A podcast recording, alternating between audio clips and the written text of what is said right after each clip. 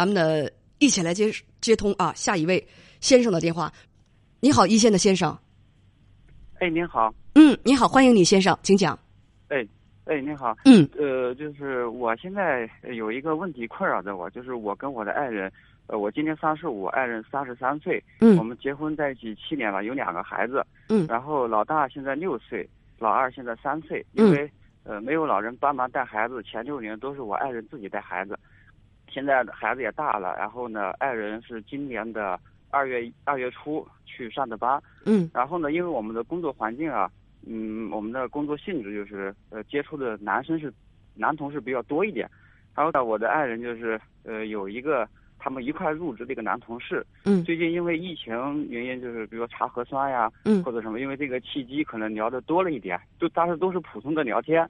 等等，就是稍等一下，先生，普通的聊天是什么内容？就是普通的聊天，嗯嗯，说。对，就是比如说问呃社区的政策呀，你今天上不上班啊？呃，比如说早上他们早上坐同一个班车，嗯，然后这个比较早，但是在不同的上班地点，我的爱人提前上班车，他会早上问你醒了没有，然后班车有没有到之类，就是这种正常的话题。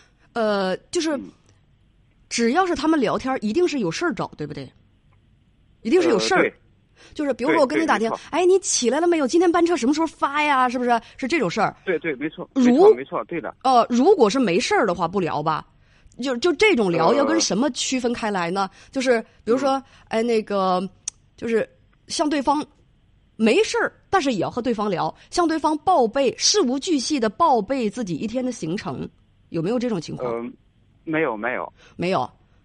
哦，对，那那没啥事儿。我跟呃，对我跟叶老师打电话，我主要是我认为是我自己的心理出问题了，就是您那个呃见识的比较多，遇到事情比较多嘛，就想有个 开导一下自己怎么去走出这个心理的这个压力。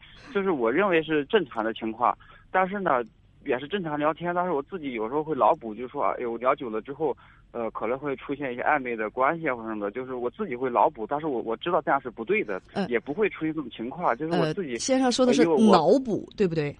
对对对对对对对，因为我自己，对我自己对待这个男女同事之间的这个处理方式是，比如说就是呃工作期间以工作话题为主，偶尔唠唠家常，但是工作下班以后不会说再去主动的去联系，包括别人联系我，我我去联系别人，是我对待男女同事的关系是这么一个圈儿，我把自己圈住了，但是就是有可能我对待我爱人的时候，我也想我知道这个圈不能放在他的身上，但是我有可能。就是无意识的，我想画一个圈，也把它放在这个圈子里面。但是我知道这样做是不对的，但是有时候我就自己走不出来。就是我现在的压力很，就心里很矛盾。就是说，就是说打这个电话也是我爱人经常听这个节目，他建议我打过来的。就是说，我想听一下，就是您的意见，就是说这遇到这种情况，我该怎么去去走出来？这个这个心里给自己这样一个一个圈，这么一个压力。就是你觉得自己这样是不对的，但是控制不住。对对对对对。所以问该怎么办？嗯，对。呃，我觉得先生吧，就还真的是挺好的，因为你觉得是自己的问题。就像刚才我跟你，对对，三十多岁了，咱们都知道哈，呃，有事儿找，所以才会聊。如果没事儿找的话，根本就不会接触，这些都是正常的，这些都是正常的。呃，而且你现在已经提出来，你你会你会不舒服，我觉得你妻子啊，呃，她可能也因此会收敛一些。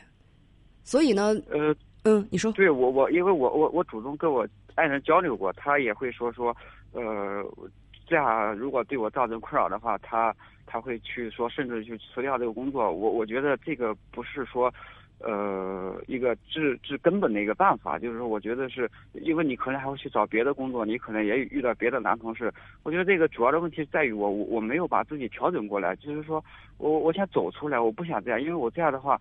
呃，给自己的压力很大，同时也给我家人的压力很大。嗯，建议先生，第一吧，你可以咨询一下专业的心理师，去跟心理师去聊一聊，因为毕竟我不是心理师啊，在这方面呢，我担心我不够格，不不足以说服你。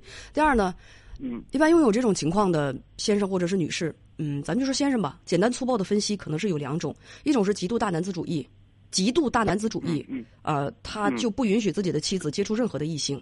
就这这种人是我们大家但凡长脑子的人都会很鄙视的，自自己的妻子只能跟我一个男人有有接触。他跟我的情况是，我不是说你的情况，我是说有的人是这样。你不要现在不要代入啊。第一种情况就是极度大男子主义，啊，我都话我都不敢多说了，先生。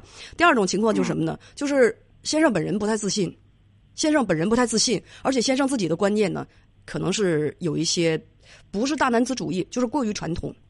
就是就是男女之大防，男女授受不亲的这个观念，在自己的头脑当中，就像你说的那样，我给自己画一个圈儿放在里面，但是我也妄图拿这个圈儿，我知道我这个圈儿有点太小了，我也妄图拿这个小圈呢去去去套在我妻子的身上。但是现代社会大家知道，我们会接触到男同事，也会接触到女同事，尽量的把这个圈扩大一点，只要是正常的接触啊，不会有问题，那大家呢都应该去。接纳方的这种这种行为，更不用说你妻子非常有诚意。你妻子说，如果你觉得不舒服，这事儿这工作我不干了，我去换个工作还是怎样的？你也很有诚意。你说你换工作，那那如果我不换想法的话，你再接受男同事，那我不还是难受吗？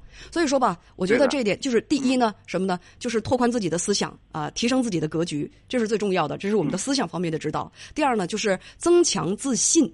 增强自信，有的时候确实是人的自自卑在作祟，所以说不敢让自己的丈夫或者是妻子接触其他异性，因为自己自卑啊。他接触任何其他异性都比我优秀，所以说他会看上别人，他就会抛弃我。有的时候，这种情绪就是这种就这样产生的。增强自己的自信，提升自己的见识以及格局啊，多读书啊，多呢开拓视野，多多进行自我修身。那么，如果有条件的话，去找心理师去聊一聊，让自己怎样走出呃这个画地为牢的这个这个这个，哎，就很有局限性的这个圈儿。我现在能想到的，也就是也就是这些。这是一个人自己打开思维的一个认知上的东西。我也希望，嗯，就是。咱们能够做到，就是还有还有一点，我可能就是，呃，如果说他聊天的对象是我认识的，我我会没有任何的想法，主要就是就感觉是，如果说是一个年龄相仿的，然后聊的比较多了，晚上回来可能会发微信啊、语音啊或者聊天的话，呃，时间久了，我我我就可能会会会会，就是有那种想法在里头，但是我知道这样是不对的，就是，确实是不对的，你说到底，恕我直言，有多么的缺乏自信呢？就一就是有一点的事情，一点事情不在自己的掌控之中，都会没有安全感，都会紧张，因为这这个跟妻子聊的这个人我不认识，所以就会引起我的紧张。你不觉得这很没有安全感吗？就是这个事，这个事就就会 out of control，就是脱离我的脱离我的控制，就是这是我不能够 control，不能够我不能控制的，我就会胡思乱想，我就会无限脑补，就会觉得他们就是。人家俩根本就没啥事儿，只是多发了几个微信，问问就是咨询事儿什么的。你这边已经连你妻子跟你离婚，将来他们俩结婚，孩子上哪个校区房，你都已经脑补出来了。有这个脑筋，为什么不去当编剧呀？少想点这个，发现自己有这个想这个东西的苗头，去干点别的更加有意义的事情。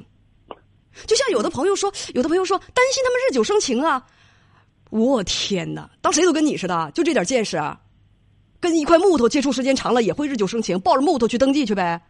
不是所有的人跟同事正常接触都会咋咋地。我就发现大家现在有的时候太紧张了吧，自信一点，先生，不要不要，相信你的妻子，而且你的妻子跟你生了两个孩子，她有六年的时间放弃自己的事业，一直在家里忙活孩子，她为婚姻付出了这么多，你成天倒背的，你就寻思那些没用的，怀疑她，你实在是对不起人家呀。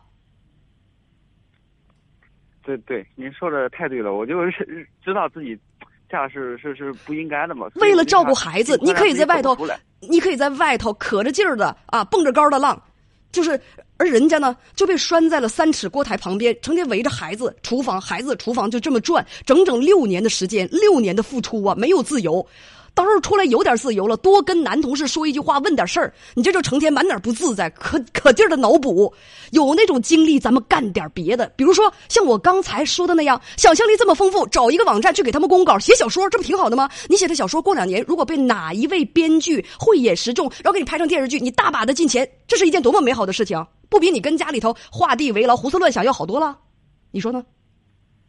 对，您您说的太对了。是啊，赶紧去写小说去吧，构思。对对对，赶紧去构思一个小说啊，构思一个小说，然后就不要再成天寻思寻思你妻子咋地咋地了啊，行吗？咱们就说到这儿。嗯嗯，好的。好嘞，谢谢。哎，我们再见。